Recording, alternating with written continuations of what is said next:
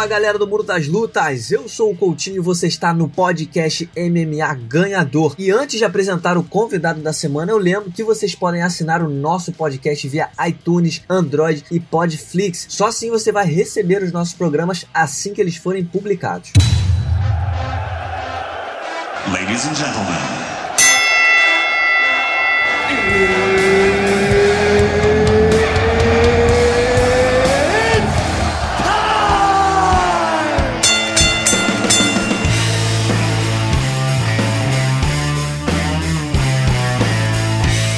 Galera do Mundo das Lutas, o convidado dessa semana é o Luca Gomes, empresário do Mundo das Lutas e CEO da Brand Power, agência que desenvolve trabalho de comunicação esportiva. Tudo bem, Luca? Fala, Coutinho, meu grande amigo. Prazer grande estar participando do programa nessa semana. Ouço toda semana, hoje estou participando. Prazer grande. Vamos bater um papo e falar um pouco sobre o mundo das lutas.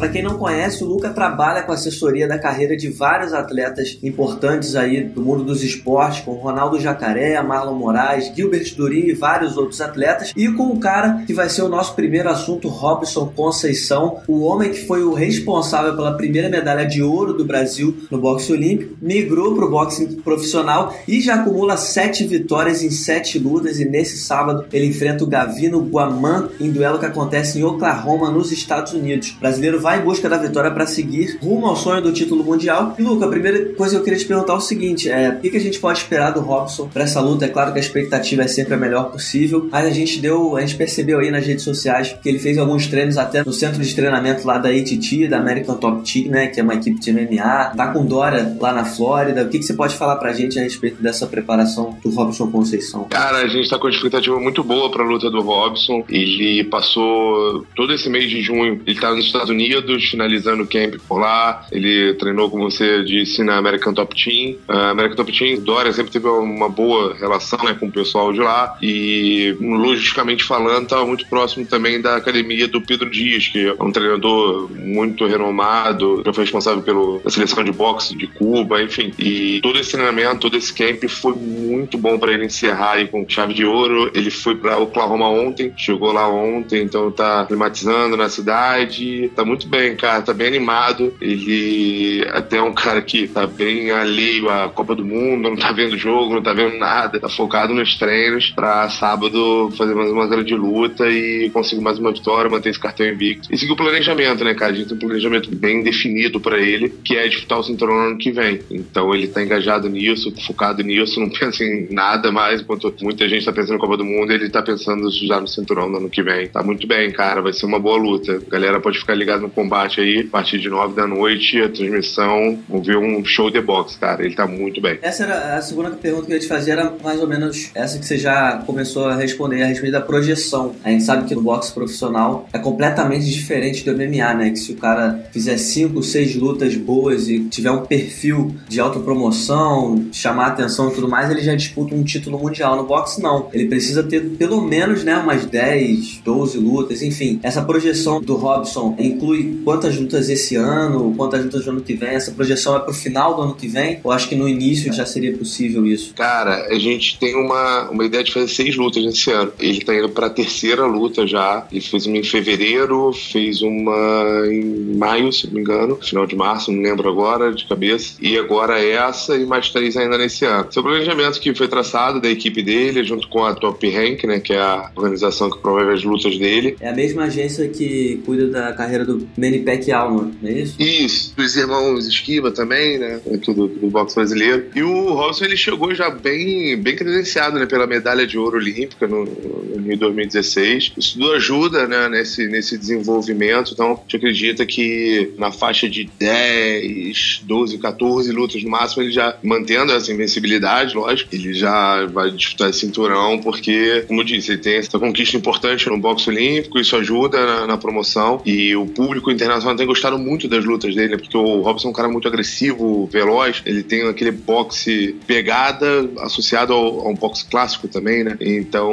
o público internacional tem gostado muito das lutas dele, então essa ascensão dele tem sido bem rápida e merecida, cara, porque é um cara batalhador demais, que lutou muito na vida, segue lutando até hoje e em breve, se Deus quiser, vai trazer esse cinturão pro Brasil pra fazer história de novo. Pra gente finalizar o assunto Robson, você trabalha com comunicação, né? então é, esse é o tipo de trabalho que você tá correndo atrás. Mas como é que você enxerga o Robson? Qual o potencial que você enxerga no Robson em relação a se tornar um ídolo brasileiro? A gente sabe que o boxe, infelizmente, hoje em dia não tem o mesmo prestígio que teve anos atrás, até na época do Popó, mas a gente também sabe porque parte disso é porque a gente nunca mais teve um campeão mundial, né? O brasileiro gosta muito de vencedor. É, o brasileiro tem essa cultura até errônea, né, de só valorizar os talentos quando eles chegam no topo do mundo, no topo dos esportes. Você acha que o Robson se tornando um campeão mundial, ele tem potencial para ser um novo Popó? Quando eu digo novo Popó, não é bem comparando, é só dizendo que o novo ídolo do boxe, que a gente não tem há muito tempo. Você acha que só depende disso? Sim, acredito que seja a referência, né? A referência para o boxe brasileiro na atualidade. O Robson é com certeza uma delas já, acredito que junto com os irmãos Falcão, todos eles têm muito potencial, né, cara? Tem uma história bem legal, são pessoas maravilhosas e de muito talento. Como você disse, eu concordo, acredito que o brasileiro não gosta de esporte, né? O brasileiro não gosta de esporte, o brasileiro gosta de ser, de ser campeão, o brasileiro gosta de ganhar sempre. Então, quando ganha é ótimo, quando perde é ruim. Mas isso a gente já tá acostumado, né, cara? Mas a gente tem. Eu, eu tô começando um trabalho ainda, um projeto com, com o Robson. É, vai ser a nossa segunda luta juntos. Então a coisa é bem gradual, bem a longo prazo. Assim como o planejamento dele é pro ano que vem ser campeão, o nosso planejamento segue crescendo à medida que as vitórias forem chegando. Então novas ideias vão surgindo, novos projetos vão surgindo para ele também. Então o meu trabalho é dar visibilidade para ele, né? Posicioná-lo de uma maneira correta na imprensa. Isso a gente já tem feito. Mas conforme ele for vencendo lutas, mais a proporção vai aumentando. E eu acredito que ele tem tudo para ser, assim, cara, um novo Popó, como você disse, não comparando os dois. Mas até a história de vida dos dois é bem, bem semelhante. O treinador, tudo isso. A cidade de origem, né? E o Robson, cara, ele é um, é um vencedor por natureza. O cinturão no ano que vem vai só confirmar isso para grande parte da população. Mas quem já conhece a história dele, quem realmente gosta de esporte, acompanha e admira os atletas, sabe que ele é um vencedor, sabe que ele é um campeão da vida. Então, é, agora é, é lutar muito para trazer esse título e, respondendo, enfim, tua pergunta, consequentemente, ele se tornar esse ídolo aí que já é, né? O primeiro brasileiro medalhista de ouro olímpico. Então, acrescentar mais essa conquista na, na, carreira dele, na história dele, que ele merece. Sem dúvida nenhuma. Fica a nossa torcida aí pro Robson Conceição se confirmar como próximo campeão mundial.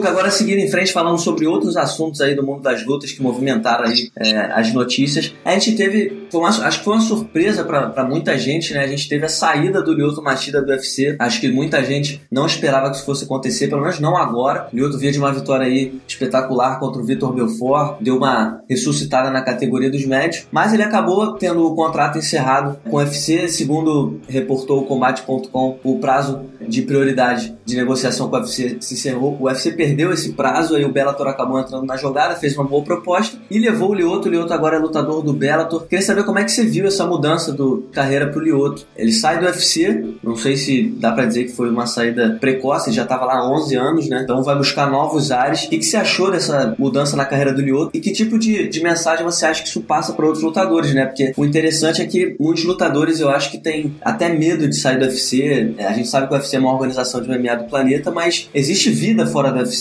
Enfim, de que forma você, você viu essa mudança na carreira do Lioto? Cara, eu achei excelente. Nunca trabalhei com o Lioto, não, não sei como funciona os bastidores dele, mas achei excelente para justamente responder essa última pergunta, né? Essa mensagem que passa pro cenário, pro meio do MMA. Mostra que tem vida fora do UFC hoje. São muitos eventos pelo mundo, né? E eventos que estão crescendo, eventos que estão valorizando cada vez mais o atleta, como o ACB na Rússia, o Bellator One, eventos na Ásia, o próprio próprio PFL, né, a PFL aqui, tem feito uns eventos bem legais, uma dinâmica diferente, né, do que é o UFC. E eu achei que foi uma excelente mensagem, assim, para tanto pro, pro garoto que tá começando no MMA, que vê que pode lutar em outros eventos, sabe, sem ser o UFC, e até pro UFC também. Eu acho que concorrência sempre faz bem, né, para qualquer segmento. O UFC chegou um momento que ele tava monopolizando as ações. Então hoje eu acho que o Bellator já consegue fazer frente a isso. Levou o Musato também, né, por trás. Agora o Lioto. Eu eu imagino, isso numa informação, uma análise mesmo de mercado, que o UFC foi surpreendido, cara, com essa informação, porque essa saída do Lioto, né? Porque o UFC promoveu é, Lioto e Vitor Belfort há, há, poucos meses atrás. A última luta dele tinha sido um main event no Pará, em Belém, né? Então,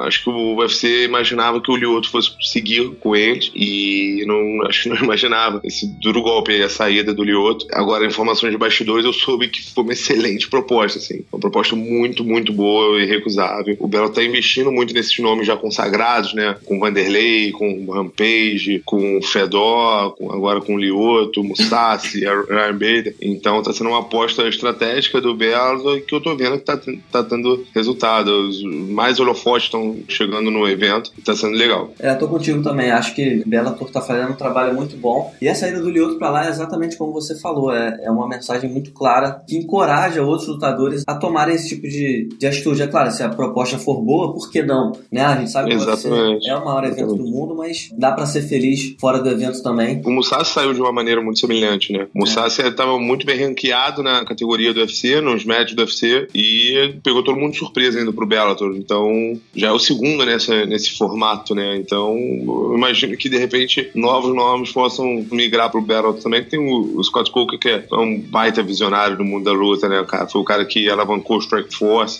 até chegar ao ponto de fazer um GP inesquecível com grandes nomes, da GP dos pesados, né? Ele tinha o Wolverine, Pezão, Verdun, Fedor, enfim, muita gente boa. E é um cara que, desde que chegou no Bellator, tá revolucionando o Bellator. Eu tenho atletas que, que lutam no Bellator, já lutaram no Bellator, e adoram a organização, cara. São muito bem tratados por todos, são valorizados, então é uma organização que tá crescendo muito. E eu torço para crescer cada vez mais. É, e sem contar que o Lioto agora tem uma oportunidade grande, né? Ele tá chegando no Bellator, na minha opinião, ou ele já vai direto para uma disputa de cinturão contra o vencedor do Rory McDonald contra o Gegard Mousasi, ou ele vai fazer uma luta e já vai. Então é, é uma sobrevida a carreira dele. O Mousasi mesmo foi pro Bellator e já é campeão da categoria dos médios, então o Lioto pode conquistar novas, alcançar novas conquistas né, na carreira. Seguindo aí, você já, já até comentou o nome desses caras, mas a gente vai ter o quarto encontro de Vanderlei Silva e Rampage Jackson, vai ser exatamente no Bellator, dia 29 de setembro, em San José na Califórnia. O, o, que falar dessa luta, né? Porque essa luta vai acontecer diferente das outras. Ela vai acontecer na categoria dos pesos pesados, né? Eles não são mais garotões, não estão mais em tanta forma, então essa luta só pode acontecer nos pesos pesados. Foi até engraçada a encarada deles que aconteceu no evento promocional essa semana. Os dois, assim, completamente fora do shape, mais o Rampage do que o Vanderlei, né? É, bem pesados mesmo.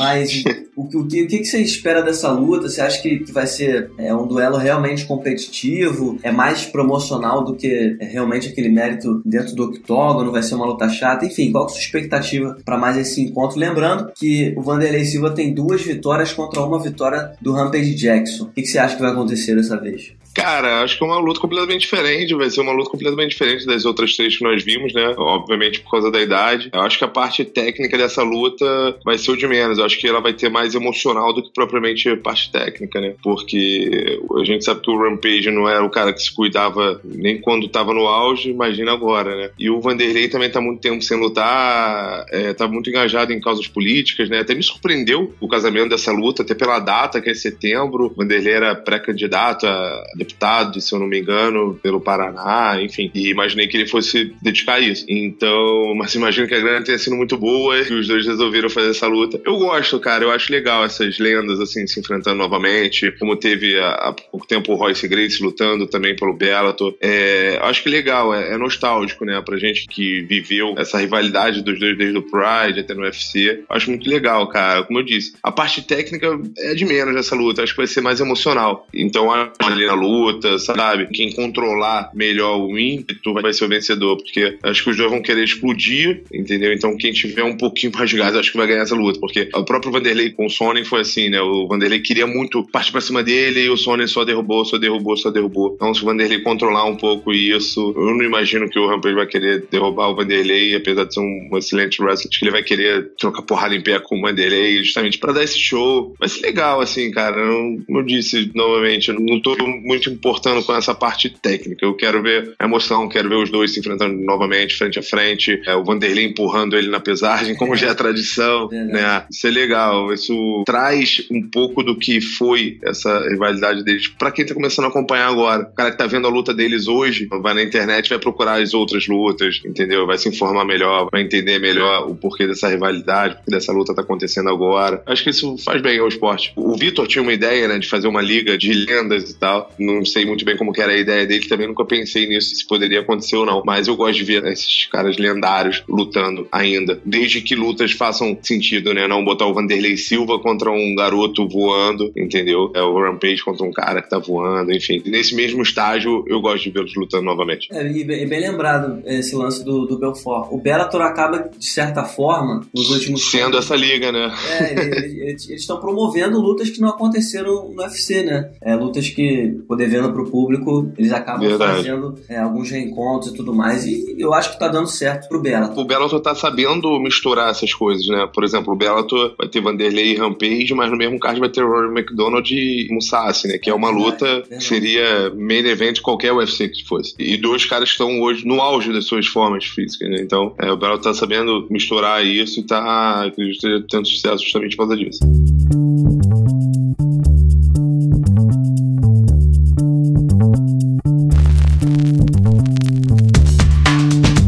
Finalizar o nosso papo, a gente vai ter na semana que vem o UFC 226, direto de Las Vegas. Eventaço, a gente tem uma super luta né, no combate principal, vai ter Daniel Cormier deixando a categoria dos meio pesados para disputar o cinturão peso pesado contra o Stipe Miocic. A gente tem três brasileiros em ação, Rafael Assunção, Paulo Borrachinha e o Gilbert Durinho, né, que trabalha com você. Como é que tá a sua expectativa para essa luta do Durinho? Vai enfrentar o Dan Hooker, vai em busca de mais uma vitória aí. Segunda vitória consecutiva, né, que ele acabou de vencer no início do ano. Isso. Isso, Ele tá com duas vitórias seguidas, né? Essa vai ser a terceira, se Deus quiser. O Durinho tá muito, tá muito empolgado, cara, pra essa luta. Foi ele que pediu pra lutar nessa data, é, acabou chegando a esse, esse adversário. Pode ser a vitória que leve ele finalmente ao top 15, né? Da categoria. Uma categoria muito, muito embolada, muito acirrada, com muitos lutadores bons, que até quando você luta fora dos top 15 ali, são lutas duríssimas, né? Essa é mais uma pra ele, mas ele tá bem animado, tá empolgado pra lutar nesse card, como você disse. Pra mim tem a luta do ano, a luta que eu mais estou empolgado como fã para assistir, que é a do Cormier contra o Miocic. Isso é incrível. Essas super lutas também eu adoro. Que fazem todo sentido para quando tem um campeão dominante na categoria e tem outro campeão em outra categoria dominante também. Eles se enfrentam. Acho isso fantástico. Acho que vai movimentar muito o meio. A galera vai assistir. Imagino que já estejam ansiosos pra luta. E, mas respondendo Durinho tá muito bem, cara. Tá, tá empolgadão. Tá assistindo todos os jogos do, do Brasil. Tem mexido um pouquinho nos treinos, começando um pouquinho mais tarde, começando um pouquinho mais cedo para dar tempo de assistir os jogos da Copa. Ele gosta de futebol, ele acompanha. A gente espera mais uma vitória, cara. Ele virou nocauteador agora, né? tá fazendo um trabalho muito bem da, da parte da trocação. O Henry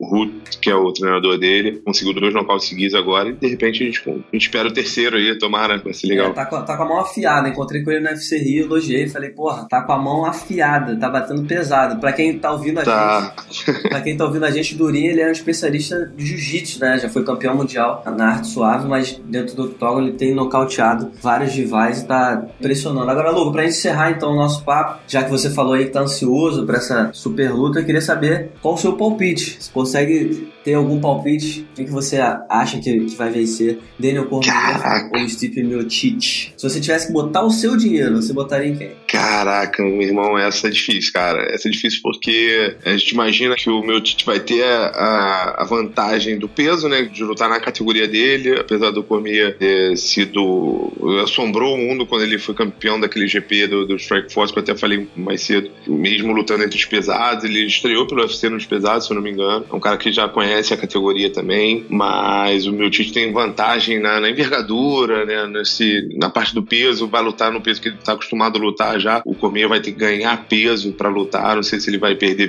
velocidade, se ele vai perder gás nessa mudança, né? Mas, cara, é muito difícil apostar nessa luta aí, cara. Acho que eu não botaria meu dinheiro em ninguém, não. Eu botaria meu dinheiro na cerveja para sentar de frente pra TV e assistir. Mas não vou ficar em cima do muro, não, cara. Eu acho que o meu Tite ganha. O meu Tite é um cara cara muito centrado, muito inteligente dentro do octógono nas lutas. Assim, ver o, o meu Tite jogando golpe que não pegue no adversário, ele é um cara cirúrgico, ele vai nas boas, né? Como a gente diz no, no futebol, né? E o Cormier, cara, eu também é que não consigo apostar contra o Cormier também, que é um cara incrível. Seria o maior nome da categoria por muito tempo se não existisse o John Jones na carreira dele, né? Mas eu vou de meu Tite, cara. Acho que o meu Tite ganha por pontos depois de cinco rounds. Imagino que ele vá dosar o gás, até por causa dessa questão do Cormier tá subindo de categoria, vai chegar mais pesado que ele estava acostumado a lutar. Eu acho que o meu Tite ganha, cara. Não vou ficar em cima do muro, não. Boa, muito bem, muito bem, Luquinha. Então é isso aí. E cara, você, qual é o teu palpite? É, o meu palpite, eu tô contigo. Também é muito difícil apostar nessa luta, mas eu fico com o meu Tite por pouco, assim, por muito pouco mesmo, porque o Cormier, diferentemente das outras super lutas, né, que o lutador chega numa categoria pela primeira vez, o Cormier já tem uma história como peso pesado, então não vai ser uma surpresa tão grande para ele. Mas o meu Tite, realmente, o meu Tite é um, é um lutador muito inteligente, lida muito bem com pressão, pô, é um cara que chegou lá na Arena da Baixada contra o Verdun, diante de 50 mil pessoas e nocauteou. É um cara Verdade. que acabou de enfrentar o Enganu, todo mundo com hype do caralho, falando demais do cara. Foi lá, fez uma luta, porra, inteligentíssima. Lembrou, acho que naquela luta contra o Enganu, o meu Tite lembrou que nem todo peso pesado é brigador de bar. Nem todo mundo vai pro peso pesado pra sair na porrada e ter que cair primeiro. É um cara inteligente, estratégico também. Então, Exatamente. Por isso eu, eu também fico com, com o meu Tite. Acho que o meu Tite leva. E o meu Tite, cara, me surpreendeu muito justamente em Curitiba, como você falou. Enquanto o Verdun, que era o campeão na época, né? O meu Tite veio desafiá-lo dentro do Brasil, enquanto o Verdun tava com 50, 30 pessoas no staff, no hotel, pra cima e pra baixo. O meu Tite tava ele, a mulher, mais dois treinadores, se não me engano, sempre os quatro. Subiam, jantavam, eu tava no hotel deles, descia, fazia o que tinha que fazer, subia, tava, sabe, muito concentrado ali. E na luta deu no que deu, né? Então, ser um, um cara que é capaz de fazer isso,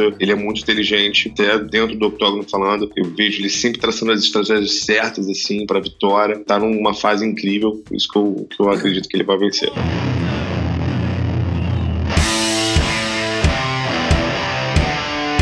Assim a gente fecha a conta do podcast MMA Ganhador. Muitíssimo obrigado pela sua participação. Esperamos você mais vezes aqui. Muito obrigado, amigo. Pô, obrigado pelo convite, cara. Sou ouvinte e eu, agora vou ouvir minha voz aí, vai ser bem legal. E espero que seja a primeira de muitas participações. Estou sempre à disposição. Obrigado. Então tá aí, esse foi o Luca Gomes, CEO da Brand Power, falando com a gente sobre o mundo das lutas, falando sobre a luta do Robson Conceição, importantíssima para o esporte brasileiro nesse sábado. Deu recado, vai passar no combate, todo mundo ligado então, e falando também sobre alguns assuntos do mundo das lutas. Muito obrigado pela sua audiência, espero que vocês tenham gostado do programa dessa semana e eu volto na semana que vem. Até lá!